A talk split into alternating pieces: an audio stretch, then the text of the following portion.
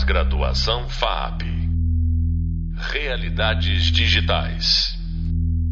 Olá, bem-vindos ao podcast da disciplina Desenvolvimento de Jogos 2D e Mobile. Sou o professor Rogério Cardoso e no podcast de hoje vamos falar sobre abordagens de programação para jogos. Para falar sobre esse assunto, vamos conversar com o nosso convidado Eduardo Savino, professor dos cursos de computação e jogos digitais da São Paulo. Tudo bom, Savino? Tudo bom, Rogério. Primeiramente, queria agradecer pelo convite e a oportunidade de estar falando com seus alunos. Obrigado. De nada, meu caro. É, vamos começar então. Eu queria, assim, para começar nosso papo, que você é, explicasse um pouco o que, que é desenvolvimento top-down. Vamos lá, o que é desenvolvimento top-down? Tá? É, o, que, o, que, o, que, é o, o que é o down? Vamos primeiro aqui, né? O down. O down é a programação. Ou seja, é a parte que eu vou realmente programar. E o top, tá? O top é a concepção do jogo, tá? Com a parte gráfica, é, a movimentação, a jogabilidade, é, as os tipos de interações, o design que eu vou ter do jogo. Então, esse é o top. A partir daí, eu, eu faço os protótipos de baixa fidelidade, os protótipos de média fidelidade, até os protótipos de alta fidelidade. A partir daí, quando eu tenho a concepção do jogo pronta, tanto a sua mecânica como o seu design, eu começo realmente a desenvolver a programação. Ou seja, eu começo a descer mais próximo né, da computação em si, que será necessário para que a mecânica do jogo funcione na hora que for interagir. A vantagem da, da abordagem top-down é que a hora que eu vou codificar, a hora que eu vou programar, eu tenho muito bem a certeza do resultado esperado. Porque toda a parte de design, de mecânica do jogo já foi desenvolvida nessa primeira análise top. Tá? Então fica fácil você confrontar o que está sendo programado tá? É, e o resultado da programação com aquilo que você tinha projetado. Quando você faz o famoso bottom-up, onde começa a programar para depois ver o que sai, normalmente às vezes acaba saindo o seguinte: olha, foi o que deu para fazer, né? Foi o que eu consegui fazer. Porque você não sabe onde você quer chegar, então você vai construindo o jogo e bem, cheguei nisso.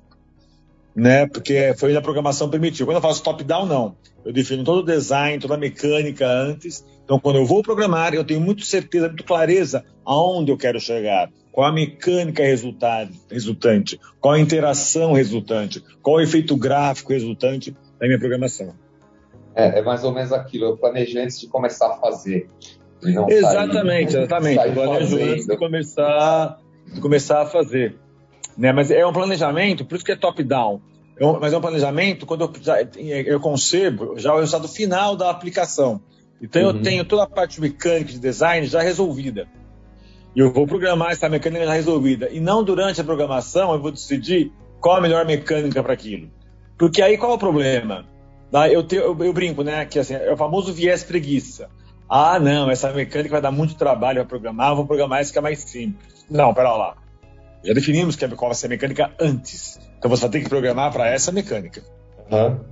É. Não, tem, tem, tem, alguns casos um pouco parecidos que é é, aquilo, eu vou desenvolver um jogo, aí qual, primeiro eu vou escolher a engine que eu vou utilizar, porque eu tive uma ideia e tem um exemplo na internet disso pronto. Então, Exatamente. É, o pedacinho que eu acho difícil já está pronto. E aí no final você não consegue grudar mais nada. Você Exatamente. Não, não, fez o planejamento, você só se preocupou com os problemas. Exatamente. É, é, é muito comum eu pegar esse tipo de coisa do, dos alunos. Ah, bacana. E, e, tem algumas outras coisas né, de programação que são importantes e que às vezes o pessoal acaba esquecendo. Então, a, nossa, a minha próxima pergunta para você é a seguinte, né? Gostaria que você explicasse um pouco o que, que é desacoplamento. Sim. Então vamos lá, vamos entender primeiro o que, que é o desacoplamento. O que, que é o desacoplamento? para depois explicar isso em jogos. Isso vai ficar muito fácil, tá? Uhum. O conceito de desacoplamento já é usado para pela indústria há muito tempo, há muito tempo, tá?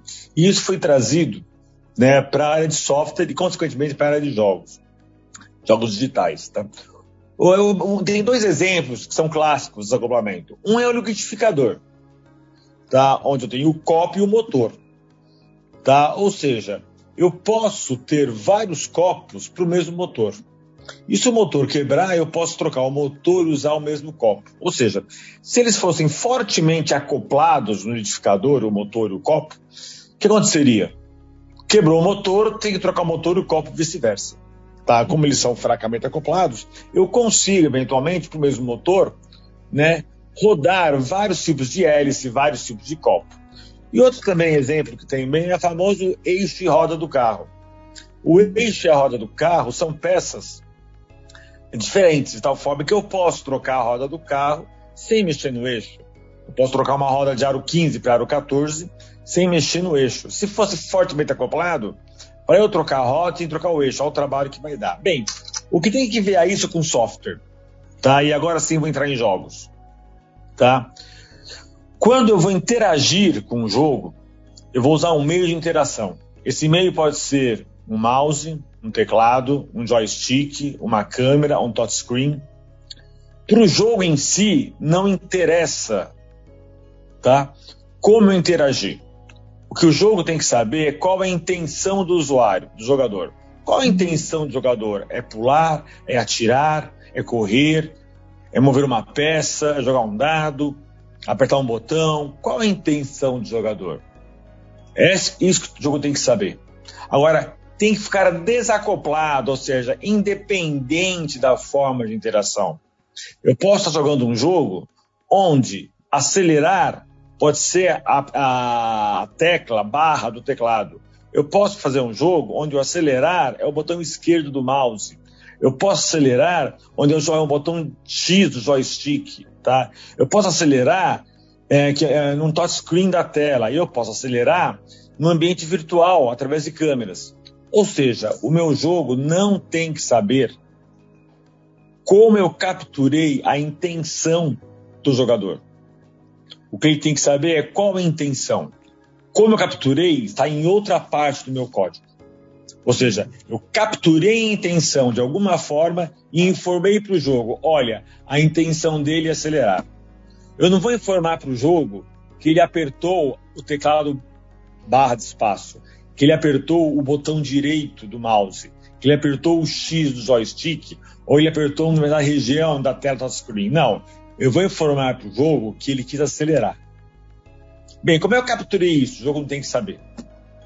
Isso é desacoplamento. Com isso, o motor do meu jogo fica independente dos mecanismos de interação.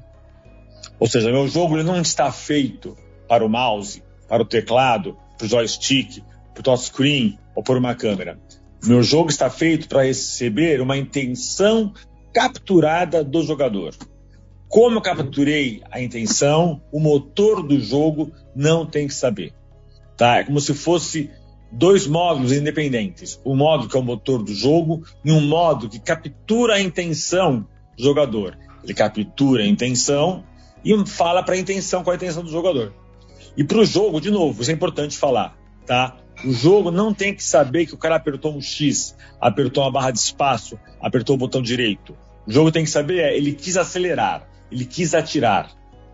Tá? Alguém vai capturar a intenção do jogo, conforme pré-definido no ambiente que ele está, e informar qual é a intenção.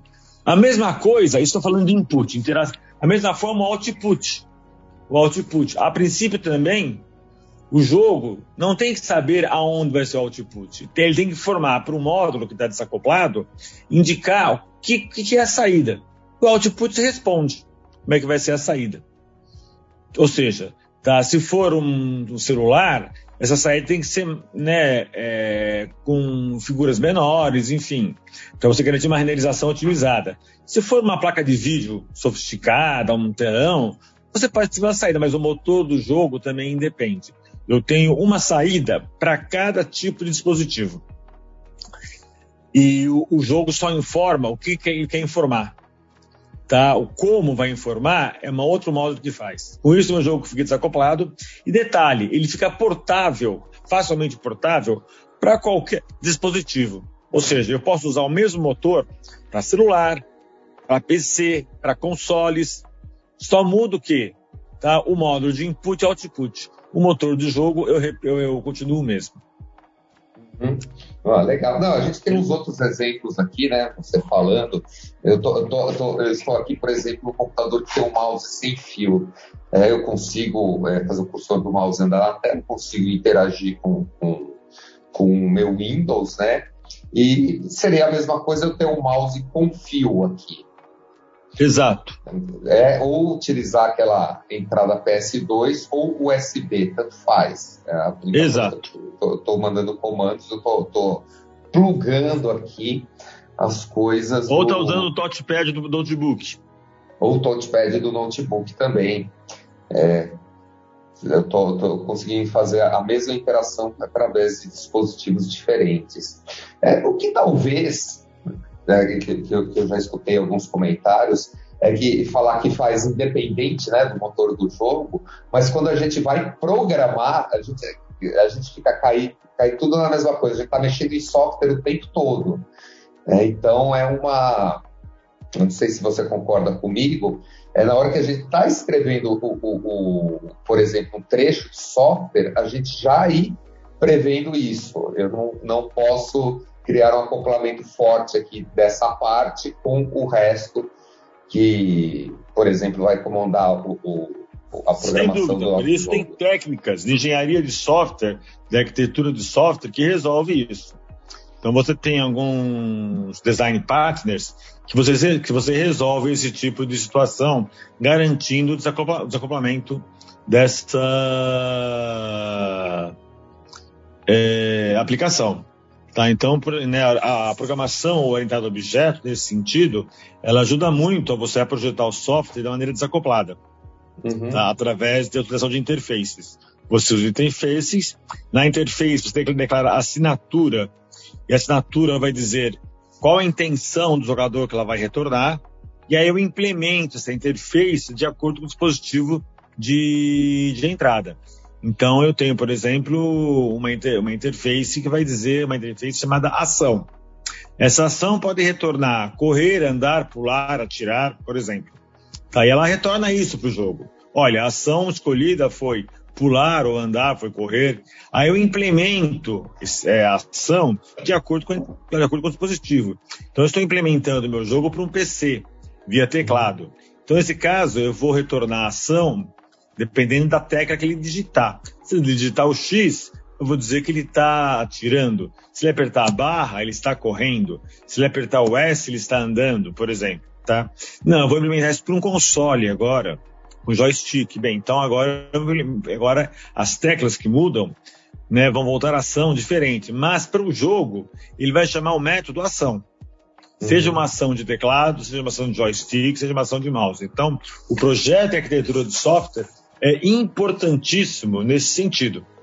Por isso os design partners tá, eles são muito utilizados em jogos também, porque com isso eu garanto vários níveis de desacoplamento do, do jogo e a grande vantagem é isso. Tá? Eu, o motor do jogo ele fica genérico para várias plataformas, vários tipos de dispositivos que você pode jogar sem precisar reprogramar tudo. Você só programa, só implementa aquelas partes específicas que se, se refere ao modelo que você vai implementar. Ou seja, se é para celular, se é para PC, se é para console. Dependendo do tipo de console, você vai ser diferente, mas o motor, que seria a inteligência do jogo, do tipo, olha, quando ele atira, o que acontece? Quando ele acelera, o que acontece? Quando ele anda, o que acontece? Né? Isso que o jogo tem que saber. Agora, qual é o comando né, via algum dispositivo eletrônico ele vai é, é, expressar a intenção dele, isso para o motor do jogo tem que ser totalmente transparente. Aí sim eu estou dizendo que eu estou usando uma estrutura de software desacoplada. Ou seja, meu software não está fortemente acoplado a um teclado, a um mouse. Por isso que eu não gosto, por exemplo, quando você vê o motor do jogo, né, falando agora bem Portugal, em linguagem, né? If key ponto, if keyword ponto input igual a key ponto x, isso é horrível, porque eu estou acoplando uma ação do meu jogo à tecla x. E isso não tem, isso tem que estar no outro módulo. Uhum. Que tem que né? If ação igual acelerar, acelera. Tá? E, aí, e quem vai e, e, e aí tem uma função que vai capturar o x e vai retornar o acelerar. Para o jogo é acelerar, não é o X. No motor do jogo eu não posso ter if button right, if kx, if touchscreen, é, tal coisa. Não posso ter isso no jogo, no motor do jogo. Isso tem que estar fora. Tem que ter um cara, entre aspas, que traduza o mecanismo de interação com a ação desejada. Bacana. É, as engines elas já permitem fazer isso, né? A, a Unity, por exemplo, você tem, tem um componente novo dela que é muito fácil de usar, que você simplesmente abre uma janelinha, você define a ação andando. E, e, quais tipos de dispositivo vão fazer esse andando? Aí você pode dizer que é o mouse, o teclado, joystick, você, você vai lá faz uma lista, todos eles ao mesmo tempo né? Para a mesma ação vai ser o botão X, botão direito e teclado. Então já vem com isso. Mas elas também permitem, né? que, é, que, que, é isso que causa uma série de problemas, é você definir as teclas também no meio do código. Olha, você vai apertar o X e você vai andar. É, sim, então, sim. Tem... Mas aí, Rogério, o que, que, que a gente fala? O que eu falo aos meus alunos? Olha, é o seguinte, tá? Você recebeu uma encomenda. Você tem que fazer um jogo, tá? Para uma feira específica, que vai ter uma feira, e o cara vai ter o um stand na feira dele, e ele quer um jogo para a pessoa conhecer a marca dele através do jogo. O teu jogo vai funcionar só durante a feira. Acabou a feira, acabou o jogo. Joga fora.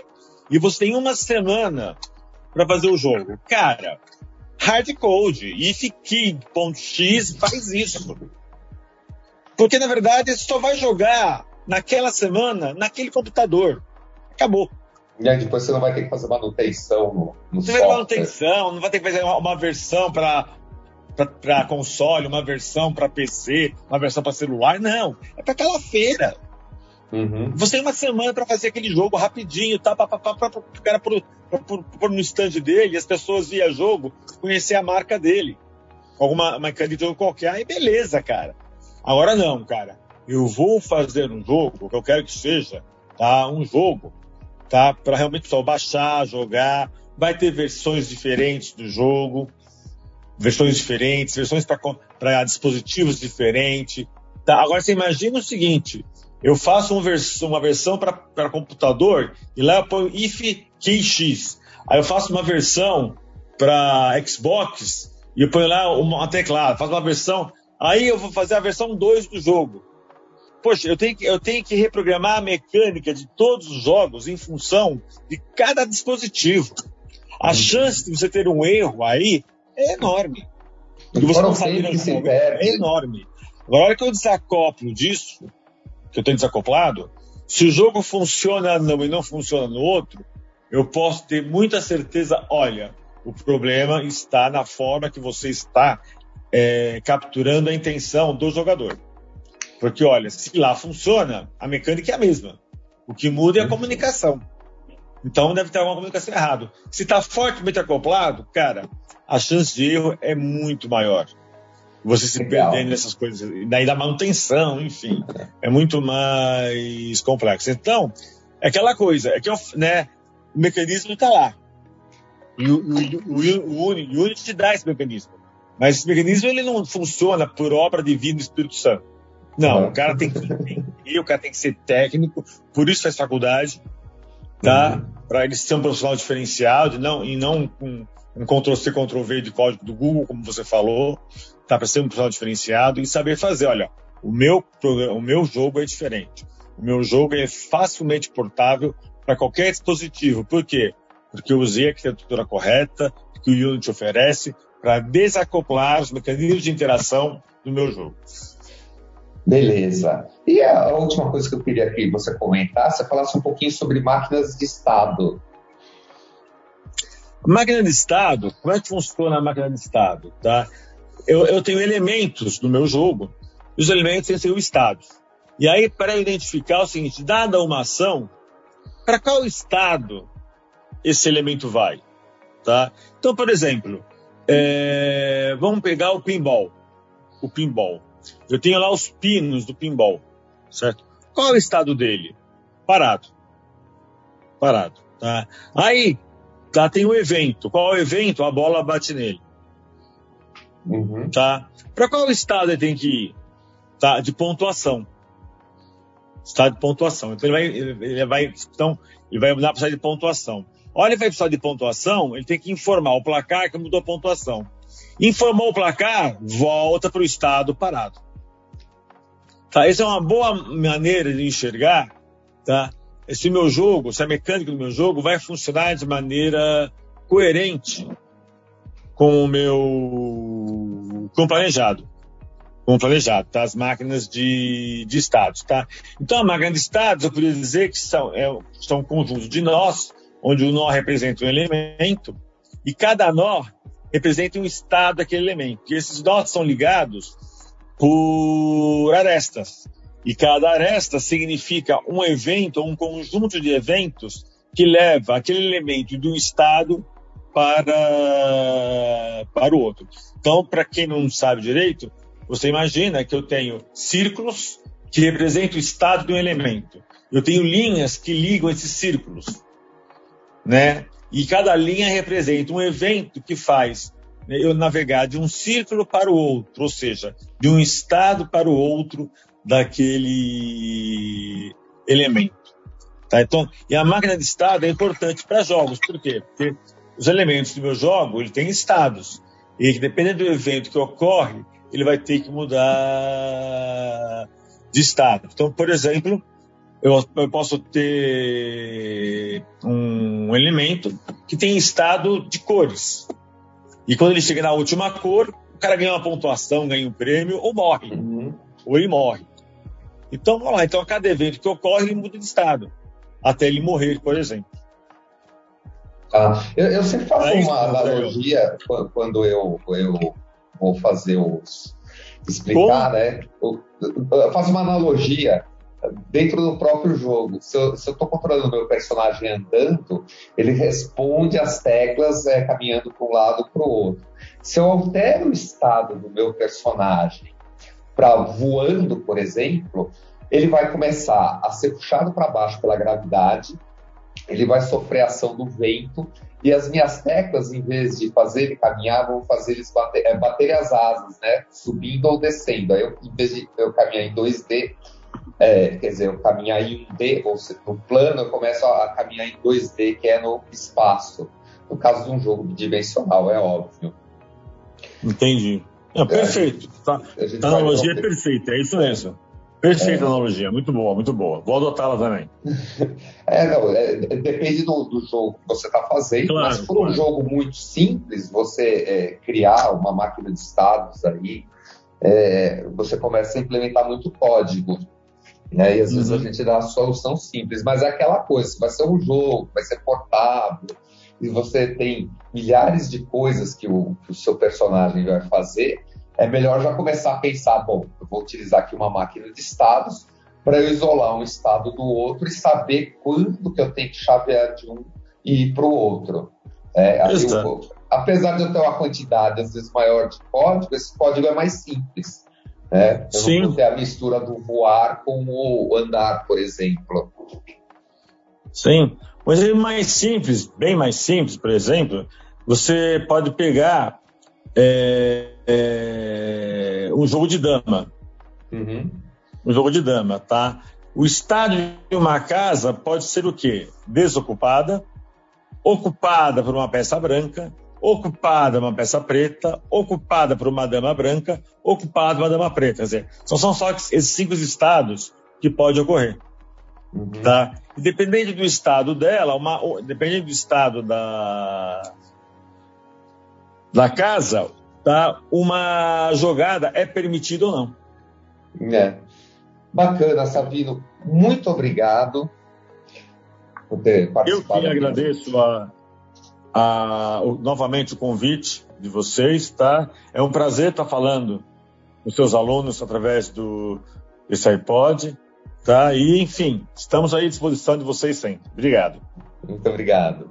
Você acabou de ouvir um podcast sobre abordagens de programação para jogos. Sobre esse tema, convido você a saber mais do Hub de leitura, e-book dessa disciplina. O próximo podcast irá abordar sobre Cinematic para jogos. Até breve. Pós-graduação FAP. Realidades digitais.